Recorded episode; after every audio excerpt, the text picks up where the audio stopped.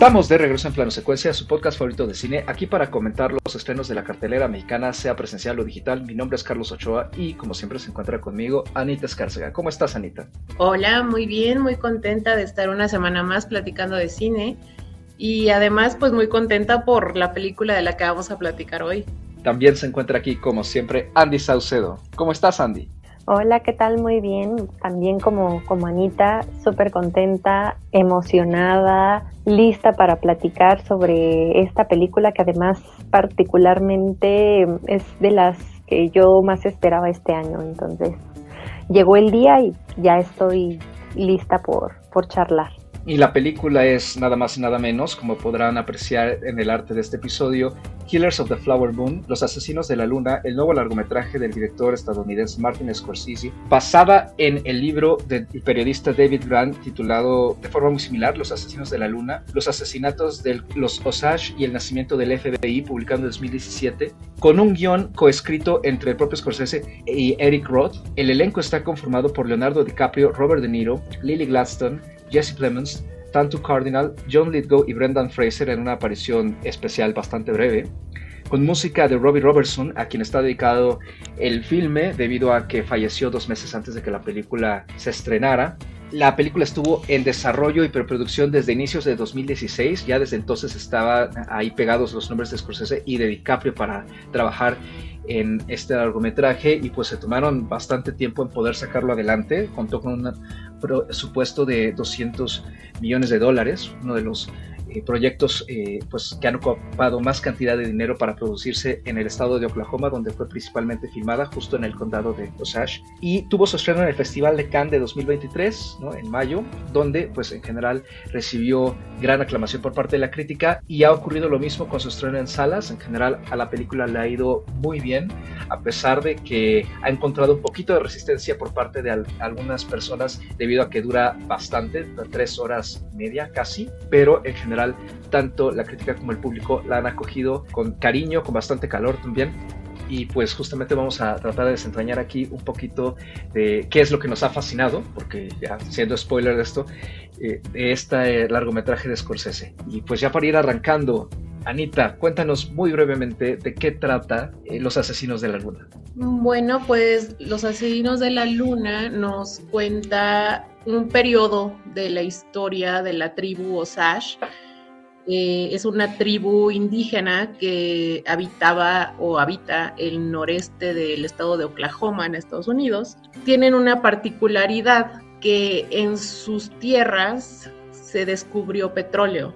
Entonces, en los años 20, esta tribu empieza a gozar de, mucha riqueza, de, un gran florecimiento por parte de sus miembros y pasa una cosa curiosa, ¿no? Como ellos ahora tienen dinero y cierto poder, porque son los dueños de estas tierras, mucha gente blanca comienza a llegar a los pueblos para trabajar para esta tribu. De repente empiezan a morir en circunstancias misteriosas muchos miembros de esta tribu, lo que desencadena una investigación de un recién formado FBI. Entonces la película nos cuenta la historia en particular de el personaje de Leonardo DiCaprio que se llama Ernst Burkhardt que llega después de la guerra y se casa con Molly, una indígena de esta tribu. Como dato adicional, la película está oficialmente hablada en dos idiomas, en inglés y en Osage justamente, Está siendo distribuida por Paramount Pictures, pero, pero cuenta con producción de Apple y justamente se va a estrenar cuando llegue a plataforma de streaming en Apple TV Plus, en algún momento, alguna fecha que todavía no ha sido definida. Y cuenta además con la participación del mexicano Rodrigo Prieto en la cinematografía y de la, pues ya siempre mano derecha de la edición de Scorsese, Thelma Schoonmaker.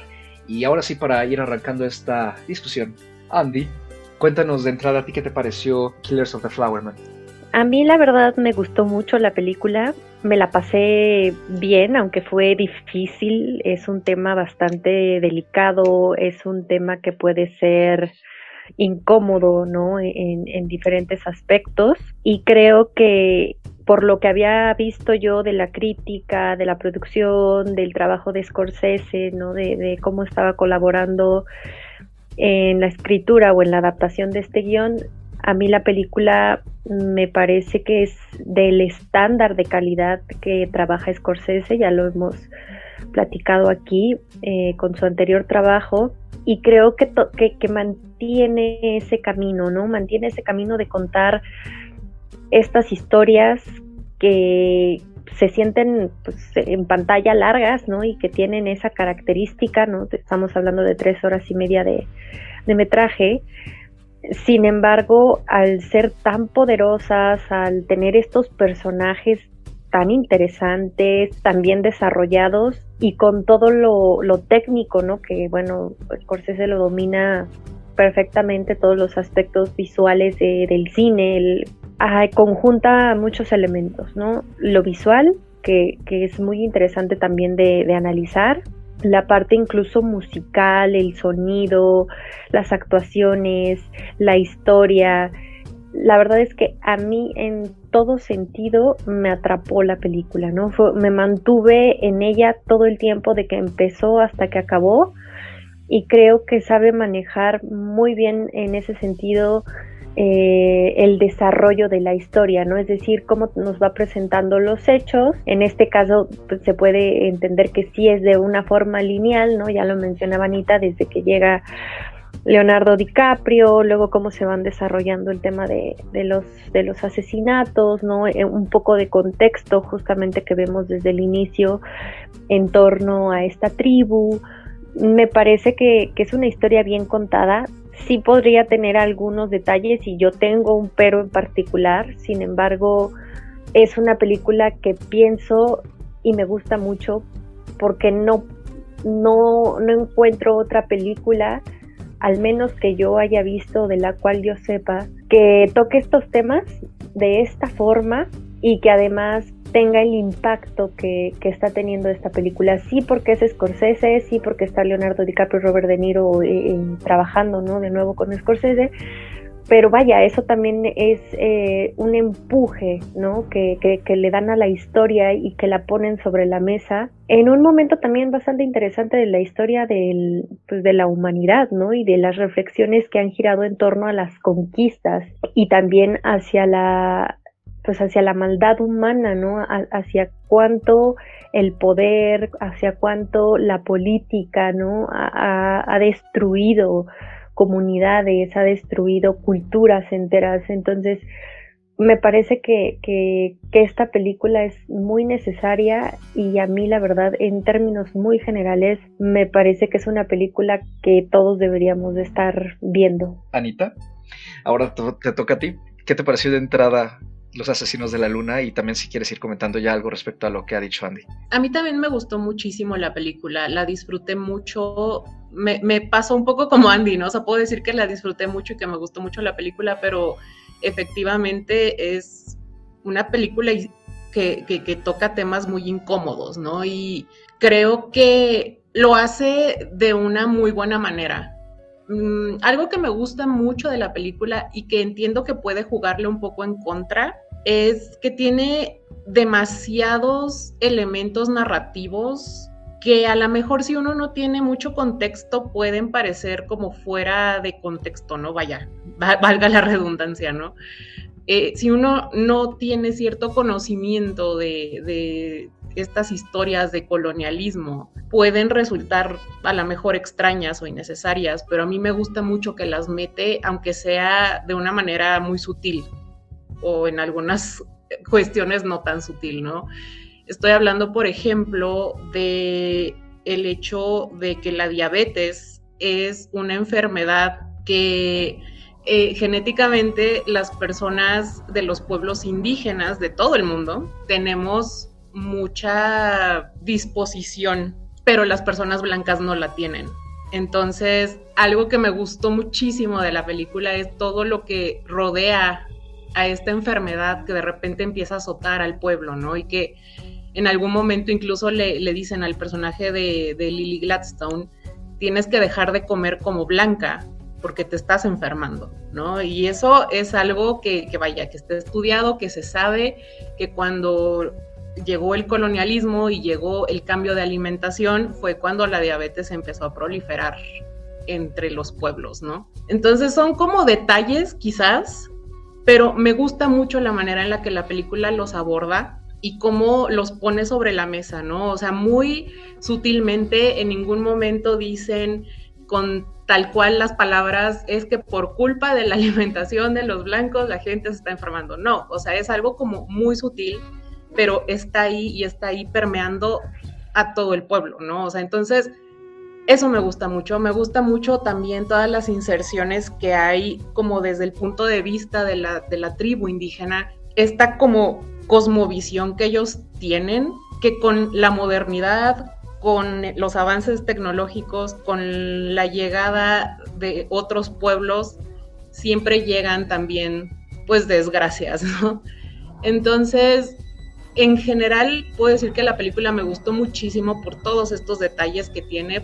Tiene demasiada información, tiene demasiados temas que pone sobre la mesa a nivel argumental, a nivel narrativo, y eso me encantó entiendo que puede jugarle un poco en contra porque como ya dije, o sea, si uno no tiene como bien todo el contexto, puede ser como de, ay, ¿por qué me estás metiendo todo esto? ¿No? O sea, me estás haciendo una película muy larga. Y sí, efectivamente, es una película larga y no voy a decir que el tiempo no se siente, porque sí se siente, pero me gusta que se va manejando como esta cocción lenta de todo lo que vamos a ver desglosándose hacia el final de la película, ¿no? Que es esta investigación que surge del FBI, que empiezan por fin, después de mucho tiempo, a investigar estos asesinatos y todo cómo va culminando el juicio y cómo sabemos que termina la película, ¿no? Entonces creo que tengo yo también por ahí un pero, pero en general a mí la película me gustó muchísimo. Fíjate que curiosamente, a pesar de que en efecto la película es muy larga, a mí se me fue como agua y a veces sí, con, películas que duran bastante, incluso con Silencio, ¿no? De Scorsese, que a mí me, encanta y creo que es eh, mi favorita de él o de mis favoritas. Eh, sí recuerdo que llegué a sentir el paso de, del tiempo, ¿no? Pero aquí con esta, al contrario, o sea, me, me pareció que fluía muy bien, en gran parte creo yo debido a la edición, aunque creo que por momentos también puede haber una, una ligera falta de claridad quizá en la manera en que se van desarrollando un poco las cosas y no porque haga falta poner mucha atención, no, o sea, claro que sí, pero creo que de repente hay algunas cositas que quizá necesitan un poquito más de contextualización o que para la mayoría de los espectadores, ¿no? que no conozcamos eh, el periodo histórico ni el área en el que se están desarrollando los acontecimientos ¿no? ni los personajes, quizá pues nos deje un poco extrañados, ¿no? Tengamos que, inferir demasiadas cosas. Digo, está bien, tampoco se trata de que sea una clase de historia, ¿no? Pero de repente creo que sí puede sentirse un poquito nebulosa. Eh, pero la verdad es que en términos generales a mí la película me ha parecido fabulosa, me, me gusta muchísimo, creo que es una mezcla muy particular entre el cine de mafiosos envuelta como en western pero al mismo tiempo tiene este toque muy ácido de comedia que si nos vamos a momentos recientes de la filmografía de Scorsese recuerda quizá un poco a, lo canalla que eran los personajes del Lobo de Wall Street, donde también sale DiCaprio, ¿no? que aquí de hecho él interpreta como una versión muy tonta, igual de canalla y quizá muy simple ¿no? del personaje que interpretó ahí. Se adecua muy bien a la filmografía de Scorsese, en particular cuando se inclina hacia estos géneros ¿no? que he mencionado, en el que seguimos a personajes que son desagradables, a personajes que sabemos que no son buenas personas y que a partir de seguirlos los va desnudando y los va de alguna manera denunciando y mostrando cómo son personas mezquinas, descaradas, avaras, ambiciosas, cómo este comportamiento termina teniendo consecuencias a pesar de que las acciones de estos personajes se salvan ¿no? de ellas, por así decirlo. ¿no? Pero creo que es eh, un trabajo en el que Scorsese justamente busca denunciar la manera en que la ciudadanía blanca poco a poco se fue devorando recursos, culturas, civilizaciones. ¿no? Creo que hay, también ahí una parte de este miedo por, por parte de los Osage a desaparecer ellos, eh, no solo físicamente, sino que incluso sus propios miembros empiecen a actuar justamente demasiado como blancos, como tú acabas de apuntar ahorita, ¿no? Está también lo del genocidio de estas personas, ¿no? Y la manera en cómo se confabularon y se fueron creando estas conspiraciones violentas y sumamente siniestras para deshacerse de los miembros de una misma familia y poder quedarse con tierras a partir de un sistema que ya estaba prácticamente maquinado para que eso se pudiera hacer sin que fuera penalizado. En aras de querer mantener una organización y de considerar a los Osage personas que no tenían la capacidad suficiente para administrar sus propios bienes, nos enteramos de que había ciertos guardianes o administradores que les ayudaban a gestionar sus tierras y sus riquezas y justamente a partir de esto es que era muy fácil crear entramados y telarañas de muertes extrañas, como justamente es el caso de la familia eh, Kyle, ¿no? de la familia de, Molly, el personaje que interpreta Lily Gladstone. Hablando ya de ella, o me parece que las actuaciones en general están muy bien, aunque con quien más me quedo es justamente con, ella, me parece que es el corazón de toda la película, a pesar de que sabemos que a partir de cierto momento en, el metraje, ella, eh, digamos que queda un poco impedida en, aparecer eh, de una forma más dinámica, ¿no? Se queda prácticamente encerrada en una habitación una buena parte de la película, pero la actuación que nos da incluso en esos momentos me parece que es tremenda. Y pues sí, o sea, creo que de, forma introductoria es de lo que más he disfrutado también de Scorsese. Me parece un estreno imperdible del año, esencial. Y además me gusta que tiene este sentido como de urgencia, ¿no? A pesar de que es un tema muy solemne, muy duro, cruel, y que la película podría terminar en algo como lo fue un poco el irlandés, ¿no? Que también tiene esas características, pero sin embargo se siente muchísimo más densa por el ritmo tan pausado que lleva, ¿no? Y aquí creo que fue una decisión muy buena que la película tuviera cierto frenetismo, que nunca es exagerado, para poder así conjuntar todas las influencias de las que está agarrándose, más los distintos elementos, incluso externos, ¿no? Que nos meten en la película, como estas fotografías de la masacre de Tulsa, o esta introducción, o lo que a mí me parece que es un epílogo fabuloso, para poder llevar eh, su mensaje, ¿no? Y lo que busca que reflexionemos eh, a la pantalla pues de una forma tan íntegra. A mí la verdad es que me parece una película increíble.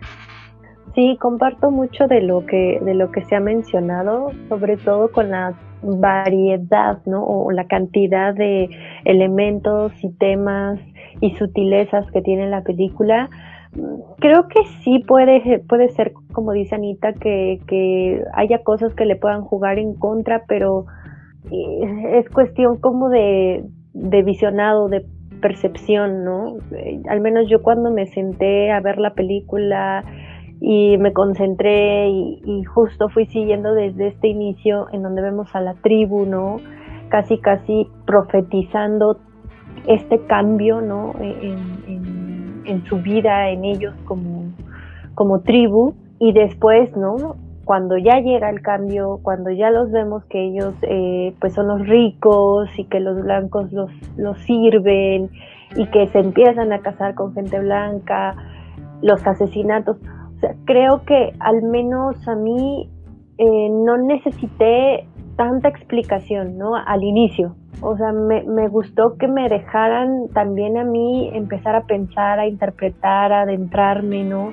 A sorprenderme, porque la verdad es que estas imágenes que vemos al inicio, donde justamente los choferes son blancos, los sirvientes son blancos y, y, les piden dinero a, la gente de, de, la tribu, ¿no? Que, que ya está vestida de forma mucho más moderna en la época, ¿no? Ese tipo de cosas a mí me gustaron mucho. Claramente nos sitúa en, en ese lugar, en ese momento histórico del cual desconocemos, porque la verdad es que la historia que sabemos es sí, hay conquista, hay colonialismo, pero el, colonialismo se ha basado mucho en la idea de que las tribus eh, o las culturas originarias son salvajes y el colonialismo trae educación, si hay algo que a mí me gusta mucho de la película, es que la tribu nunca se comporta como salvaje, o el término que nos quieren vender como salvaje, ¿no?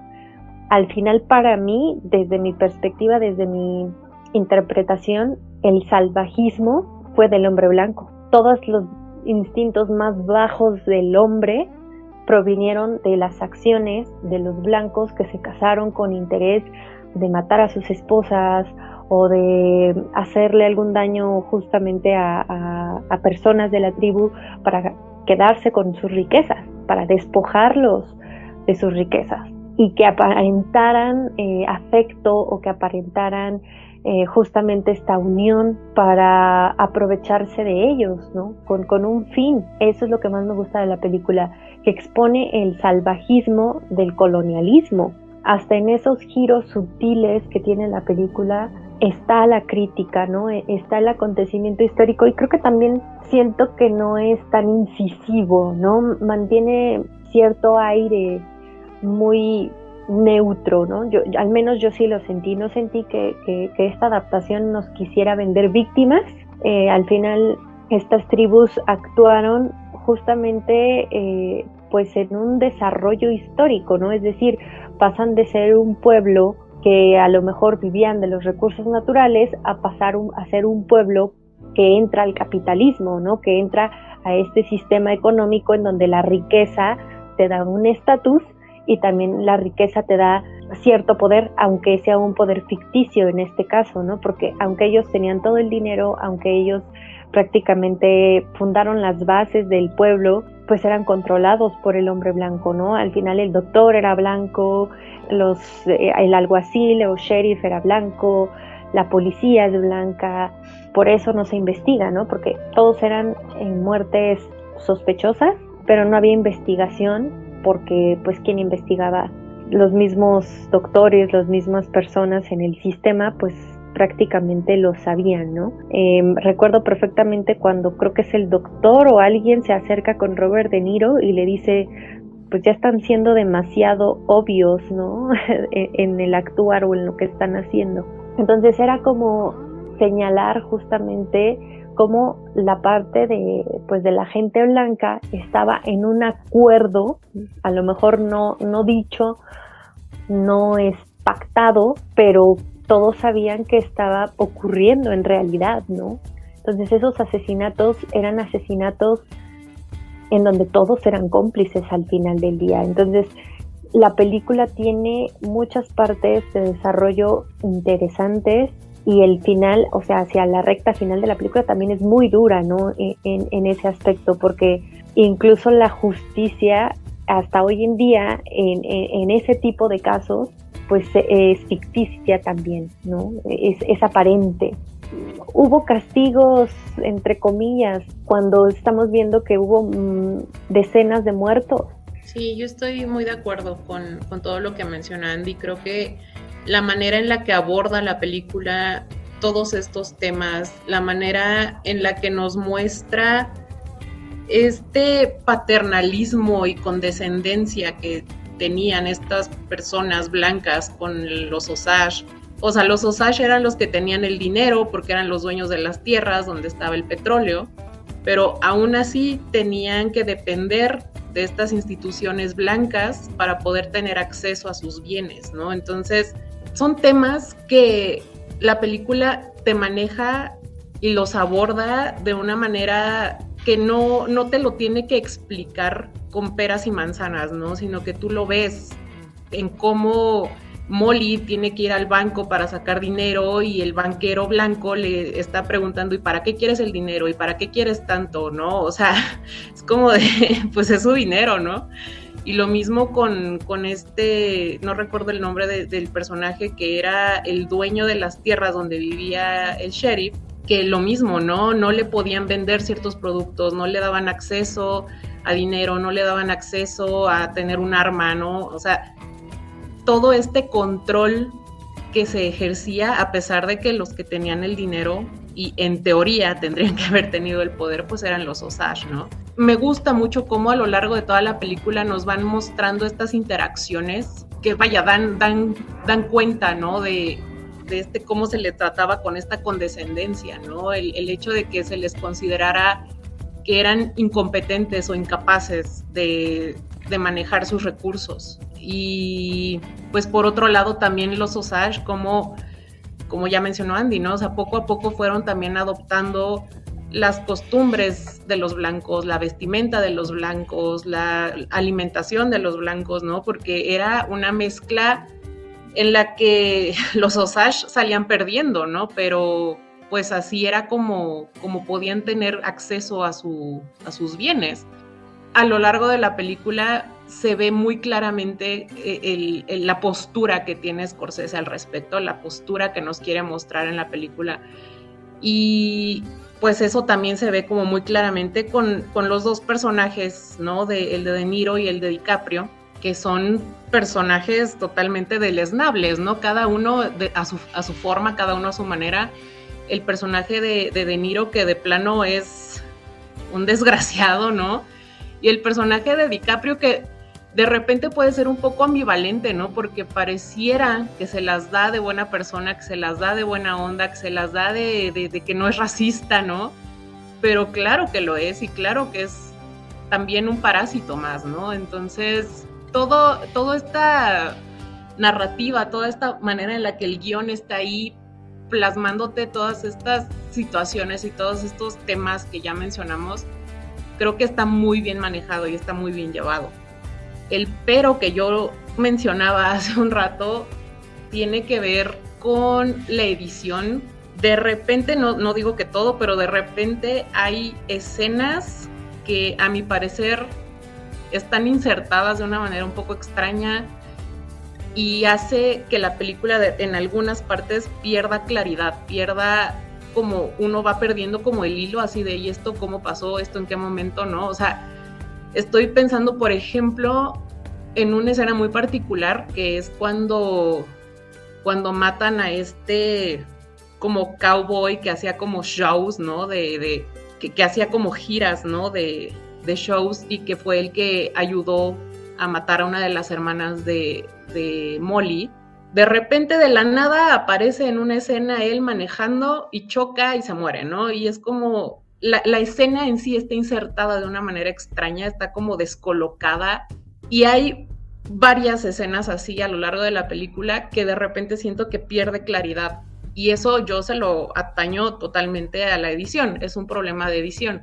Me imagino que obviamente al ser una película de este, de este metraje, había muchas cosas que se dejaron fuera, hubo muchas escenas que se dejaron fuera y al momento de, de hacer la edición quizás intentaron meter algunas y como que perdía cohesión. Y no sé si eso solo fue como mi percepción o si también lo notaron.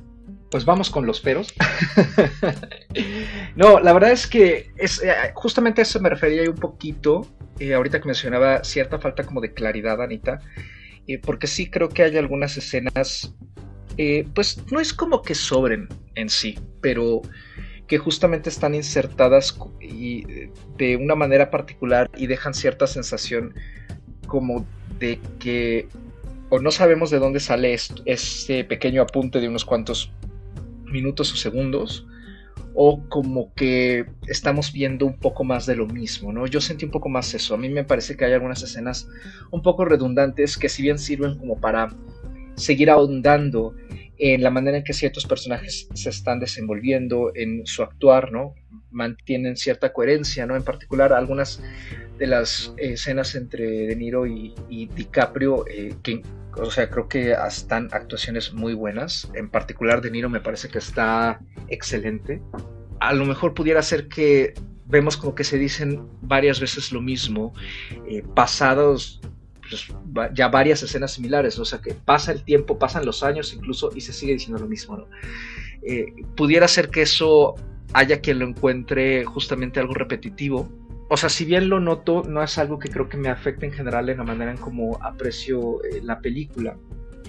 Pero podríamos decir que en efecto es uno de mis tres peros, ¿no? Que son los tres peros que, digamos, que me quedé con ellos durante la película y después de verla lo seguí cavilando.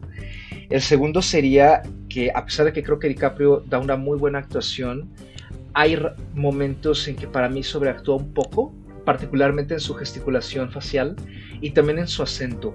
Eh, hay escenas en las que interactúa con otras personas y no sé, me, da una impresión como de poca naturalidad. ¿no? Y, y, no es cada rato, es solamente en ciertas partes de la película, en particular, digamos, en este lapso que hay entre la segunda hora y la tercera, ¿no? una especie de transición ahí antes de que empiece ya lo de la investigación propiamente. Es, un, es como cierta sección. Me parece que hasta le afecta un poco que el personaje de DiCaprio empieza como a sobrar, ¿no? Y sobrar en el sentido de que se vuelve un personaje menos interesante, el que menos queremos ver, porque nos interesa más ver cómo eh, William Hale ha estado manipulando todo desde el inicio en esta especie de capo maquiavélico que tiene comiendo de la mano a todo el pueblo y que se hace pasar como por una especie de Santa Claus benevolente que simplemente da regalos y dona dinero a pesar de que después nos damos cuenta el señor no tiene un quinto y está armando circos para poder cobrar seguros de, la manera cada vez más obvia y cínica, ¿no? Hay ciertos momentos ahí en particular que, que, de repente no me convencen mucho o que me dejaron un poquito con cierto sabor de insatisfacción. Y mi tercer pero, que ahí sí creo yo es que el actor está en una película completamente distinta, es Brendan Fraser. La verdad es que no sé qué estaba haciendo en su actuación como el abogado, en particular en los primeros minutos que sale. Ya cuando lo vemos un poco después con más tranquilidad, creo que se acomoda al resto del elenco y se acomoda al tono. Me destanteó ese momento en que él sale por primera vez en una de, los, de las audiencias que, se están dando a cabo, ¿no? Pero fuera de eso, la verdad es que creo que la película está muy bien, o sea, hay momentos buenísimos entre los actores, entre los personajes, la manera en que se va construyendo el suspenso y cómo nos vamos dando cuenta de, de lo que está pasando en realidad y de quiénes son los responsables de las muertes de la familia de Molly, ¿no? Y que ninguna de ellas, por lo visto, es accidental o natural, todo lo contrario, son muertes completamente planeadas. Creo que además este suspenso hace muy buena mancuerna con la incredulidad y el cinismo que consigue Scorsese despertar en nosotros como audiencia de que conforme más ambición empieza a ver en William Hale y en sus sobrinos, las cosas empiezan a volverse más torpes, ¿no? O sea, las acciones de ellos se vuelven más obvias, más cínicas, más apresuradas y vemos que incluso salen mal. Digo, no dudo que haya sido así, porque finalmente los atraparon, pero la manera en que Scorsese lo maneja con este tono que raya entre pues la incredulidad, ¿no? Casi de risa loca y al mismo tiempo los atisbos de oscuridad que hay cuando vemos realmente la naturaleza de los personajes, lo que está ocurriendo y cómo le está afectando en particular a Molly, ¿no? que es en quien vemos las consecuencias de todas las muertes, y que ella está agonizando de la misma manera en que agoniza su cultura y su civilización. Creo que es ese manejo tan delicado lo que le da ese sabor tan particular a la película y con lo que yo más me quedo, la verdad, es, por lo que de hecho me hace admirarla, ¿no?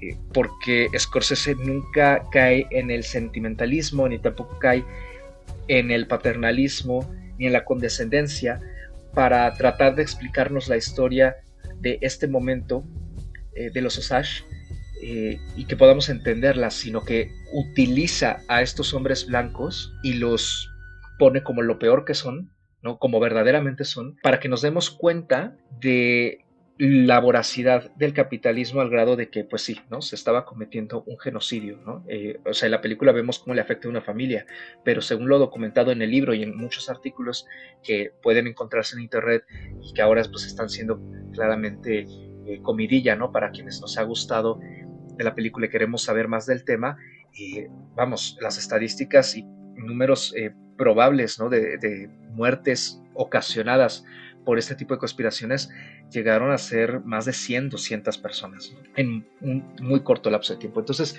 a mí me, parece que justamente esto eh, Scorsese lo cierra con un broche de oro hacia el final, con, con su epílogo, al poner esta distancia, ¿no? Negarnos como audiencia el ver la conclusión del juicio y los resultados de este y convertirlo en una especie de radionovela en vivo que se termina traduciendo en un espectáculo morboso como si nos estuvieran leyendo las noticias y que creo que refleja muy bien una especie de súbito desapego del que la propia sociedad estadounidense blanca consigue hacerse para negar sus acciones, negar las consecuencias de ellas y casi casi dejarlo como anécdota, quitándole tremenda fuerza a lo que acaba de ocurrir, a lo que acabamos de ver, pero al mismo tiempo, ¿no? O sea, con todo este armado que Scorsese nos plantea y nos termina dando como una especie de cachetada en la cara, ¿no? Nos, nos deja un poco sin aliento y con mucha indignación al ver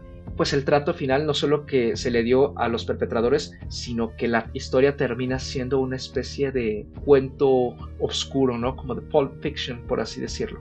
Y creo que ese es uno de los aspectos que, que más me hacen eh, amar The Killers of the Flower Moon. Sí, esta parte es muy interesante. A mí también eh, el epílogo me, me tocó, ¿no? Me, impactó mucho. Lo que hace Scorsese con el epílogo es justamente darnos esa bofetada después de haber hecho todo este trabajo, todo este desarrollo histórico, eh, ponernos a estos personajes eh, para que viéramos la, crueldad y, la maldad del hombre y luego llegar a ese punto en donde también te pone a ti como sociedad, ¿no? Eh, a ti, ¿no? Como espectador y a estos espectadores que estaban oyendo esta radionovela, ¿no? Y que hasta prácticamente se oye como una sátira, ¿no? Como algo chusco.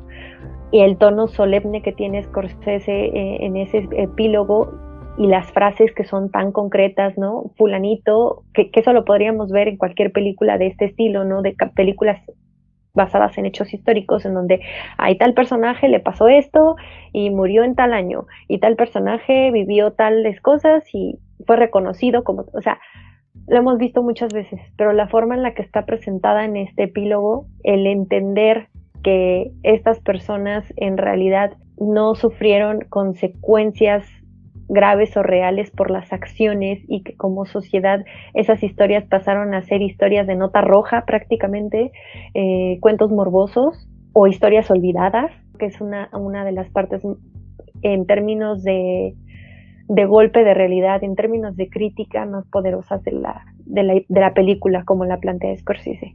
Y retomando lo que, lo que mencionaban eh, Anita y Carlos en, en, lo que no nos gusta de la película, comparto, ¿no? Eh, no del todo, solo tengo en realidad yo un pero, pero siento que pues sí, ¿no? Es ponerse a veces uno muy quisquilloso, pero en este caso me saltó, que justamente la película se, de inicio hasta más de la mitad de ella se mantiene justo en este tono de no mostrarlo todo, ¿no? No, estamos viendo parte por parte, ¿no? Cuando ocurre el asesinato de, la hermana de, Molly, que es Ana, sabemos que algo va a pasar, ¿no? La noche que ella se despide de, de su madre y de su hermana, de Molly, y se va, y pasan los días y la encuentran muerta, pues sabemos que, algo le pasó, ¿no? Y que claramente por cómo se dieron las cosas fue asesinada.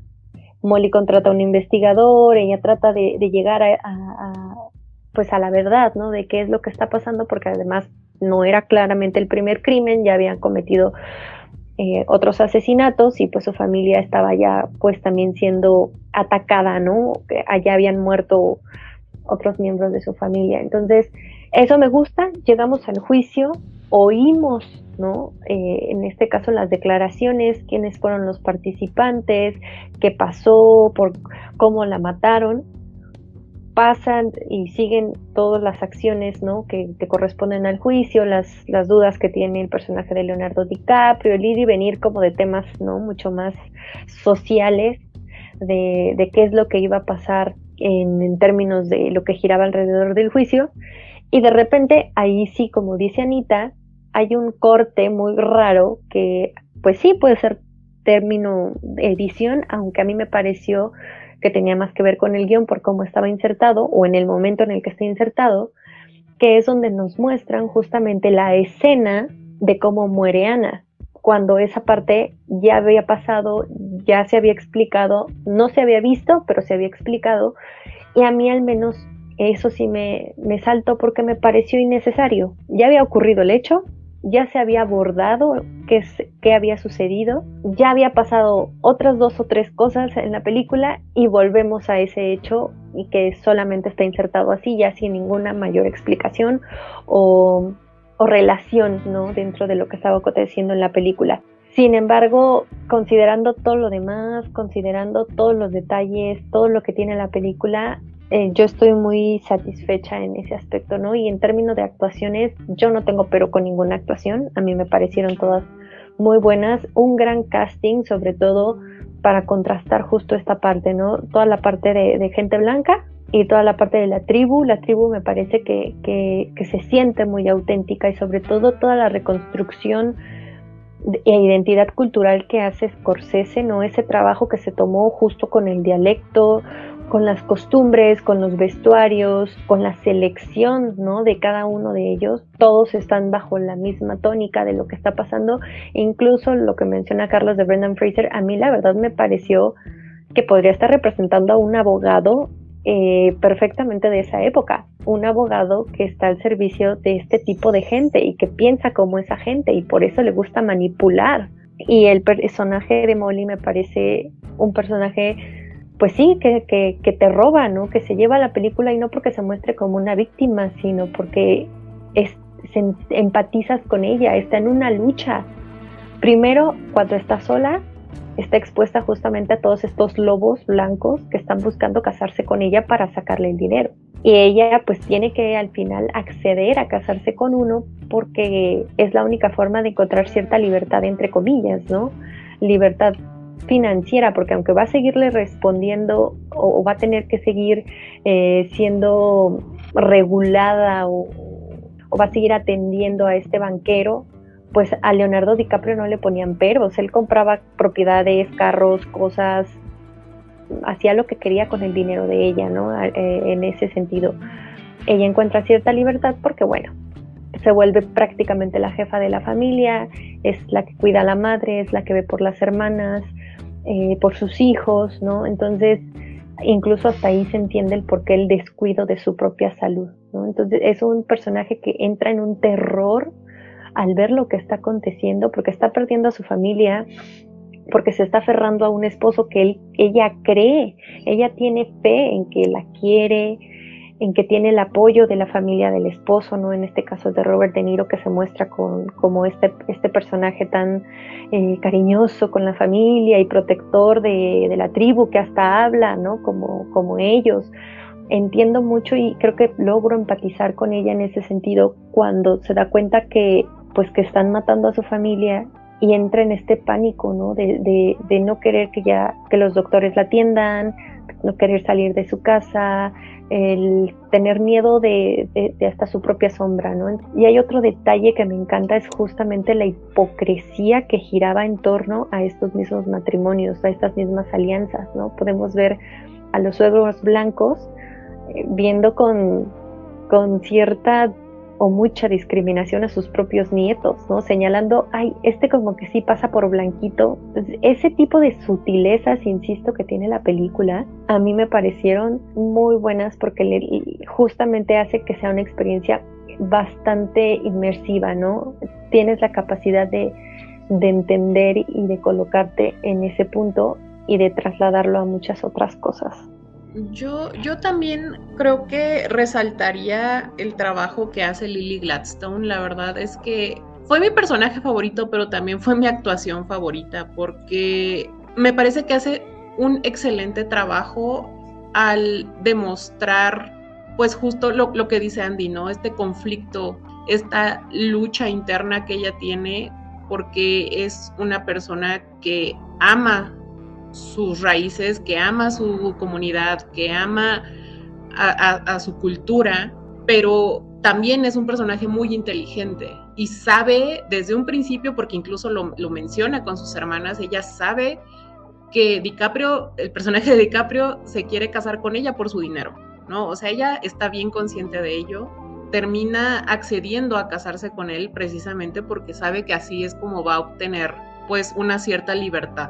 Creo que yo también tengo ahí un poquito de conflicto con la actuación de DiCaprio, porque justamente lo vemos interactuando mucho con Molly. creo que hace un contraste muy fuerte la actuación de Lily Gladstone y la actuación de Leonardo DiCaprio. A mí me pareció que Leonardo DiCaprio de repente sobreactúa un poco en, sus gesticulaciones, en, en, cómo hace este trabajo con su cara, con su mandíbula, ¿no? O sea, creo que en ciertas partes de la película me parece que es un poquito too much, mientras que el personaje de Lily Gladstone siempre tiene una expresión muy ecuánime, y, incluso su manera de hablar, ¿no? Su, tono, su tono de voz, la manera en la que gesticula, es todo muy, muy sutil. Y me encanta lo que hace con su personaje, porque a pesar de que es una actuación muy sutil, podemos ver lo que está pasando en su cabeza, ¿no? Podemos ver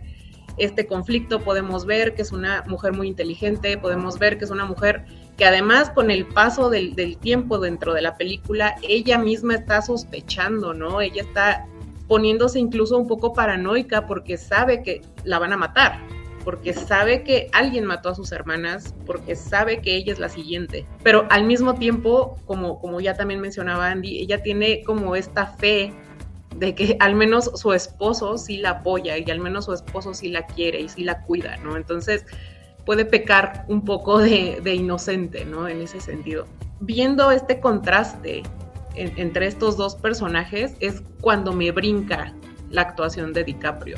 No sé si realmente eh, hay ahí una sobreactuación de DiCaprio o es justo el resultado de ver la interacción de ambos personajes lo que hace que me brinque, ¿no? Porque claramente trabajan muy diferente. No, no digo que, actúen en tonos distintos o que parezca que están en películas distintas, pero sí tienen un método de actuación muy distinto. Entonces, creo que es en esta juxtaposición de estos personajes cuando yo puedo ver que el trabajo de DiCaprio me parece un poquito sobreactuado. Lo que mencionaban sobre el final, a mí me pareció brillante la manera en la que Scorsese le da este cierre a, su historia, porque pues justo como ya ustedes mencionaron, ¿no? O sea, es muy contundente y también me pareció una solución muy original, ¿no?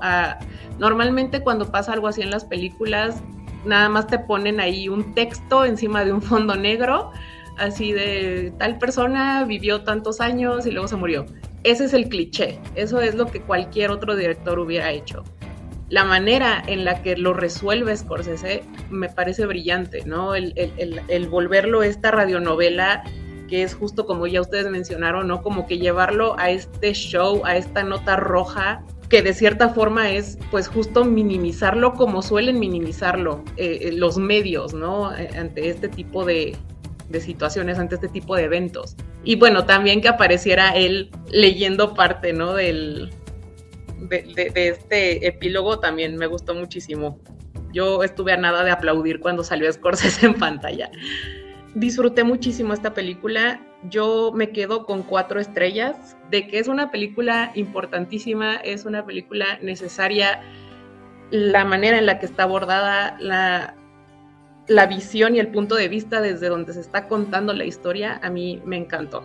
Yo me sumo a lo que han comentado sobre el personaje de Lily Gladstone, que también yo ya había tocado un poco el cómo ella va desarrollando al personaje de Molly justamente a través de su ecuanimidad y de su mirada, ¿no? de su tono de voz, dice mucho también de el tipo de civilización y de cultural que ella pertenece, cuáles son sus tradiciones, cuál es su forma de ver el mundo. Creo que ella consigue reflejar muy bien eso eh, de una forma sencilla, pero que a la vez revela la complejidad que hay detrás de la gente de donde ella proviene y que podemos verlo, creo yo, en atisbos entre los personajes que salen de la comunidad Osage, que es gente sumamente inteligente, que ve el mundo de una forma distinta y quizá haya quien echen falta, ¿no? Porque claro, se vuelve muy interesante eh, pues que Scorsese nos mostrara un poco más de eso, pero a mí me parece que la decisión de quedarse sobre todo eh, comandando a estas personas blancas eh, sumamente deleznables, como dijiste tú, Ana, es una decisión correcta. Scorsese sabe perfectamente cuáles son los límites que él tiene respecto a qué historia le corresponde contar. Y finalmente la historia que él nos está contando es la del lado de los blancos, para poder observar cómo masacraron este condado y seguramente muchos otros por cuestiones distintas, no, pero todas relacionadas con la ambición capitalista, por supuesto, al grado de que poco a poco eh, pues desplazaron a estas personas y de alguna manera eh, las desaparecieron en muchos sentidos. Y que veamos ese efecto eh, desde ese punto de vista me parece muy poderoso respecto a lo siniestro que se vuelve a estar del lado de los malos y ver cómo van tomando todas estas decisiones sin un atisbo de empatía, sin un atisbo de consideración, sin tantita conciencia y con un cinismo cada vez más marcado, ¿no? Que creo que eso es algo con lo que yo también me quedo. Eh, el cinismo de sus personajes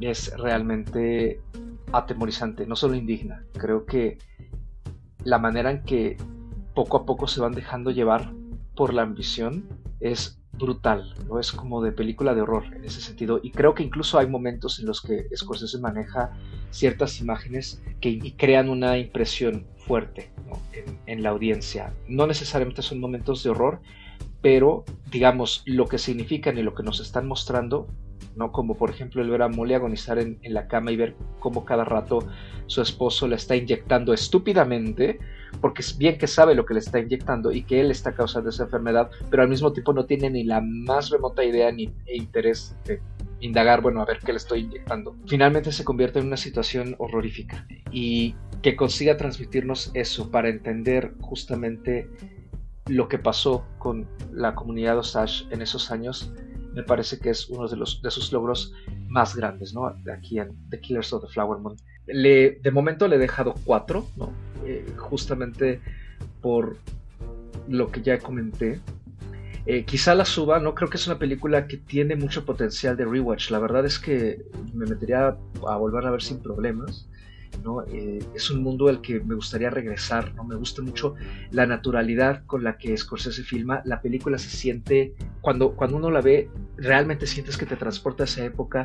Eh, eh, los escenarios, ¿no? Las habitaciones, la manera en que están ambientadas las casas y todos los espacios abiertos, como por ejemplo la boda de Ernst y Molly, realmente sientes que estás viendo a esa gente vivir, en ese momento, ¿no? Es como si nos abrieran una ventana y simplemente nos asomamos y vemos a la gente en su día a día. La película se siente que ha sido de alguna forma vivida por sus actores, por sus personajes. La recomiendo mucho, ¿no? A pesar de, su duración, creo que no, no hay que temerle. Como lo dije en un inicio, creo que es una de las películas esenciales de este 2023 y sin duda se va a mi lista de fin de año. Yo para cerrar, eh, la verdad es una película que igual recomiendo muchísimo, ya lo dije al inicio, es una película que deberíamos todos estar viendo justamente por, por el tema, por cómo está hecha la película, ¿no? Incluso a nivel cinematográfico tiene cosas muy bonitas. A mí, eh, de entrada, toda la primera parte, cómo está filmada, cuando llega Leonardo DiCaprio a ver a Robert De Niro, este, este giro que hace la cámara, o sea, tiene muchas cosas y muchos detalles a nivel producción, ¿no? Ya lo mencionó Carlos en manejo de actores, eh, cómo se sienten las actuaciones. O sea, hemos mencionado una cantidad de cosas que hacen que la película merezca mucho la pena verla. Igual, ¿no? Si es en cine o en casa. Para mí la única diferencia es que justamente en casa corre el riesgo de, por ser las tres horas y media, que la gente se despegue un poco más, ¿no? De, de la experiencia, poniendo pausas o con cierta falta de atención a, ciertos detalles, sin embargo, pues a, las posibilidades, ¿no? Eh, a veces que, con los recursos que tenemos a la mano, pues el streaming también nos ha acercado muchísimo a, las películas y quizá esta sería una película que no existiría de no ser por el streaming también, ¿no? Eh, lo último que ha hecho Martin Scorsese, como tanto el irlandés como esta película, pues han han sido para plataforma, aunque hayan tenido su corrida en el cine. Eh, básicamente pues sabemos que ahí hay una inversión y un apoyo del streaming a un cineasta como Martin Scorsese, entonces tiene sus claros y sus oscuros este tipo de temas.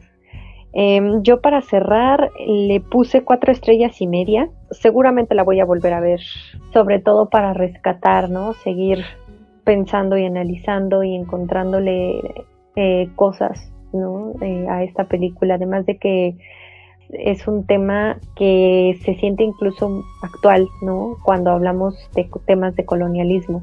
Definitivamente de lo mejor del año, ¿no? Es una historia que merecía ser contada y quién mejor que Martín Scorsese para, para hacerlo, sobre todo porque él es una leyenda viva, ¿no? De, del cine. Entiendo que hay quienes digan que pues por qué un hombre blanco va a estar contando estas historias, sin embargo creo que Martin Scorsese es la autoridad ¿no? en la industria justo para, para poderle dar voz a quienes no la tienen. Ya lo mencioné también al inicio, creo que si esta película la hubiera planteado alguien de, un, de la tribu, ¿no? Que, que, salga de ahí, que quiera contar esta historia, no tendría los foros, no tendría el apoyo que puede tener un cineasta como Martin Scorsese, y a su vez Martin Scorsese supo mantener mucha solemnidad y respeto al contar esta historia.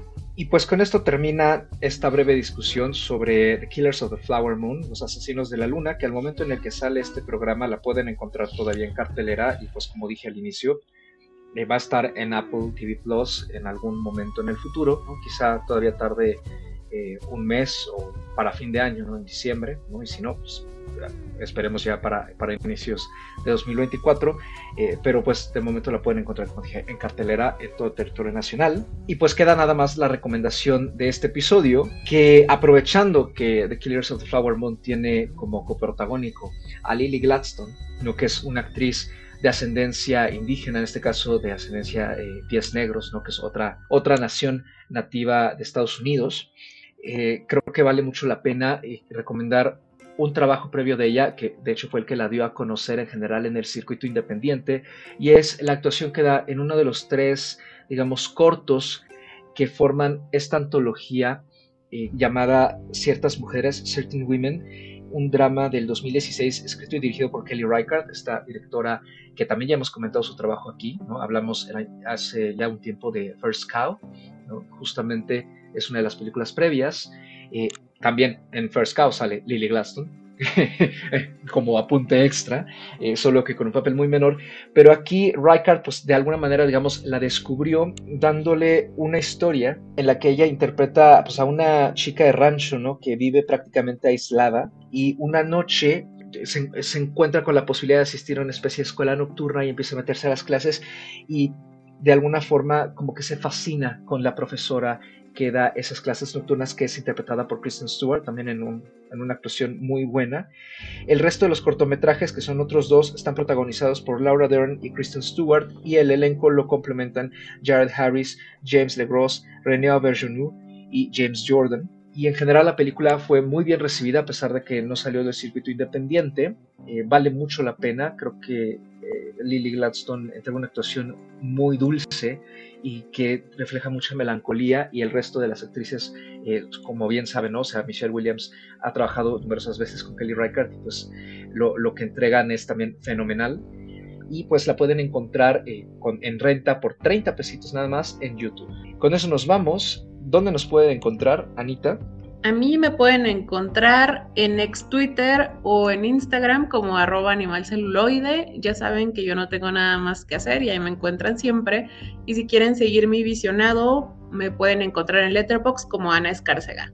A mí me pueden encontrar en ex Twitter o Instagram como arroba Andrea Ahí me encuentro compartiendo contenido diverso de deportes, de, del entretenimiento, del cine, de todo lo que por ahí se me cruza y siempre son recibidos sus comentarios. En el caso de mi visionado que va por Letterbox, me encuentran como Padme y ahí está lo más reciente que he visto, así como mi listado de lo mejor del 2023. Y a mí me pueden encontrar en Next Twitter y en Letterbox como arroba mrcarlos8 dígito y una a minúscula. Ya saben, lo mismo hay comentarios sobre cine, literatura, música, la vida y demás son bienvenidos o bloqueados según sea el caso. Mi visionado también en general va al día, ¿no? a pesar de que he estado viendo un par de cosas que no tienen nada que ver con este año, pero pues son cuentas pendientes cinematográficas que todos los cinéfilos tenemos. ¿no?